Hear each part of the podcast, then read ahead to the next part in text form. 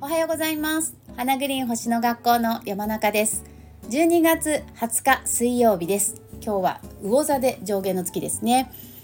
えーともうね午前3時39分ぐらいかな。上下の月だったので、す、えー、に半月を過ぎている感じになるんですがこう上下の月っていうのは何をしたらいいかっていうと新月から、まあ、大体1週間経ったあたりで来るんですよね。で新月から始まった1週間、まあ、何か始めたこと始まったことこの1週間を振り返って、まあ、次の満月に向かってね軌道修正する必要があれば軌道修正したりとかまあえー、やこのままで OK と思えばさらにアクセルを踏んで勢いをつけていくようなそんなタイミングが上限の月になります。で今月は満月が12月27日蟹座で満月なんですね。でそこに向かってちょうど来週の水曜日かあと1週間ね、えー、どう過ごしていくかっていうのを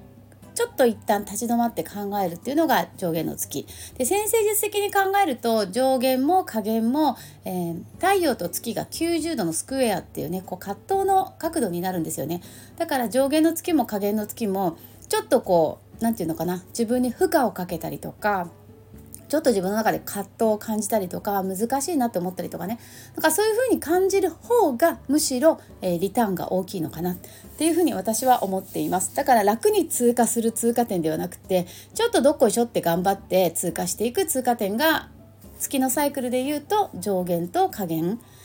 っていう、まあ、2つのポイントになるのかなと思っています。で今日はあの魚座で上限の月でで太陽は今伊手座にある季節なんですよね。で結構今あの火星もね伊手座にあったりしてで魚座には土星とか海王星もあったりしてまあ火星あ火星じゃない 魚座と伊手座がねすごくこう、まあ、強く出てるような星の配置とも言える今時期なんですよね。でこれどっちも柔軟球なのでまああれもやってみたいこれもやってみたいとかね、まあ、でもなんかやりたいこといっぱいありすぎてどうしようってあのまさに私もそうですけど。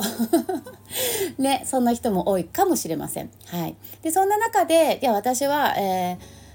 この先それこそもうあさって冬至なのでね22日冬至なので冬至を過ぎると今度は来シーズンの準備に入る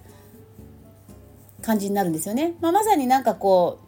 うプロ野球選手のねなんか生活とか見てると本当に今こう来シーズンに向けてあのー、みんなトレーニングというかこう準備をしてますよね体作りをしたりとかね。はい、なんか本当に私たちもこう登場過ぎたら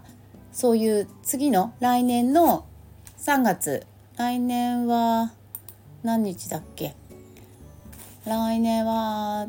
3月20日か2024年の3月20日から始まるね新しい1年サイクルに向けての準備期間っていうのがこの冬至からの3ヶ月になりますので冬至を過ぎると、まあ、準備を始めるような流れになるので、まあ、そういう意味では冬至っていうのは本当にこう山登りでいうとちょうど頂上にねえー、たどり着いたっていうこう目標到達したとか目的地に着いたぞとかねあのそういうタイミングが冬至になりますだから私も毎年ねやっぱり冬至を一つのゴールに定めてで、まあ、1年を過ごすような意識がすごくあります。まあ、だから冬至の日に毎年ねあのスペシャルセミナーとか言ってね翌年の1年間の星の動きをお話しするようなそういうちょっとこう、まあ、1年に1回だけもうね今年1年の仕事の締めくくりとしてあの星の話をいっぱいするっていうね。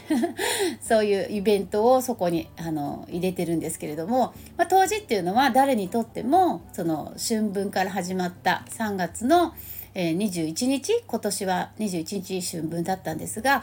えーと、2023年ね3月21日春分から始まった、えー、サイクルの一つのゴールがあさって22日の冬至ですのであとね、えっと、今日入れれば2021まあでも2日ぐらいしかないけども、まあ、ここで一つね何か、えー、今年のね集大成というか一つここで何か締めくくる区切りをつけるとかねなんか魚座の上下の月から話が当時になんかそれって言ったけどさあのまあまあだからもちろんつながってますからね。うん。今日のね魚座の上限でちょっと若干葛藤してさ「私何やっていこうかなあれもやりたいなこれもやりたいなでもどうしよう」みたいな。そこで何か一つ自分の中で答えを出してあとなんかねなんだろう今日のね上限の月ってあの海洋星と月がねほぼくっついてるんですよね。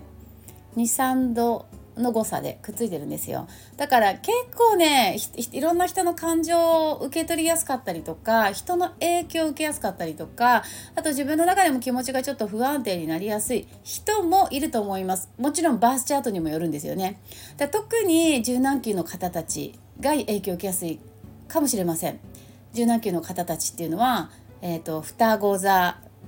それから乙女座それから伊手座魚座。この4つの星座に太陽星座がありますとかね月星座ありますとかアセンダントあります、ね、MC あります天体いっぱいありますみたいな。そういう方たちが特に今日の魚座の上限の月の影響を受けやすい人たちっていうふうにま考えることができるんですけれども。はい。なのでもしなんかちょっとよくわかんないなみたいな状況になった場合には、えー、別になんていうかな焦って答えを出さなくていいと思うんですよね。まあ、あの一晩寝て明日になったらねこのアスペクト外れていくので明日になったらきっとなんかあってこう迷いがなくなってねパパッと決められるかもしれないなと思います、まあ、星ってそんなもんですねやっぱりアスペクトの影響を私たち受けるのでだからそのアスペクトがこう外れていけばその影響があの不思議なぐらいにえー、なくなっていくんですよね。また次のアスペクトがねいろいろきますけど。はいまあそんなところで、えー、今日はちょっと冬至の話と,、えーと、今日のね魚座の上限の月の話が行ったり来たりしましたけど、まあ、もちろんつながっていますのでぜひぜひあさって冬至っていうのはあの1年の中で一つ私たち節目を、えー、つけるタイミングですので。山の頂上に登りきる気持ちでね、はい、今日と明日を、えー、過ごしていきたいなと思います。はい、じゃあマナカードいきますね。はい、何が出るでしょうか？あ、なんか飛び出したからこれにしよう。お、カーワイアカピリリコ。これも前引いたかな。カーワイアカピリリコはあの水鏡って言ってね、こう水の中をねになんかな水っていうかあのえっと雨水？雨のね水がねこう溜まった池のようなところに、えー、お月様が映っているっていうそういう、えー、カードなんですけれどもこれね今日感じるのは今日感じるのは自分の内面かな。うん、なんかこれねカヤッカピリリコって周りの人たちをよく観察しましょうっていう意味もあるんですでもなんか今日はそれはピンとこないなんか、うん、ちょうど今日上下の月もさそり座のえーと、パワーも強い配置になってるんですね。さそり座っていうのもやっぱりこう何て言うかな自分を深く掘り下げるっていうねそっちかなって今日は感じます。他にもあるんだけどねいろいろ意味が。うん。カワイカピリコからもそう感じる。だから今日は自分の内面と向き合う自分うん、自分の内面と向き合うって言って難しいよね。そうだからあんまり深く考えずに自分が今やりたいことを書き出してみるといいんじゃないかなと思います。書き出すのってね本当あのすごいあのなんかねなんていうかな、えー、いいですよ。うん、いいですよって語彙力がない。あの本当いいんですよ。なんかあの何も考えずに今自分がやりたいこととか欲しいものとかね食べたいものとか行きたい場所とか何でもいいんですけど書き出してみると本当ね意外と自分の本音にはっとこう気づけたりするのでぜひぜひあのなんか鉛筆でもペンでもね何でもいいので自分の本心を探るっていうの深く考えてよくわかんないからさ。ね、そもそも潜在意識なんて自分でわからないから潜在意識なわけだしだからなんかそこを探ろうとするよりもなんかなんとなあんまり深く考えずに、えー、書いてみる。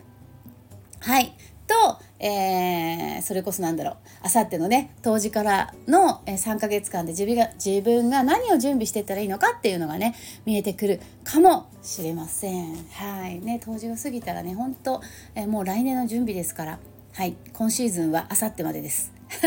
ということで、えー、今日も最後まで聞いていただいてありがとうございました。皆さんどうぞ素敵な一日をね今日もお過ごしください。また明日お送りします。ありがとうございました。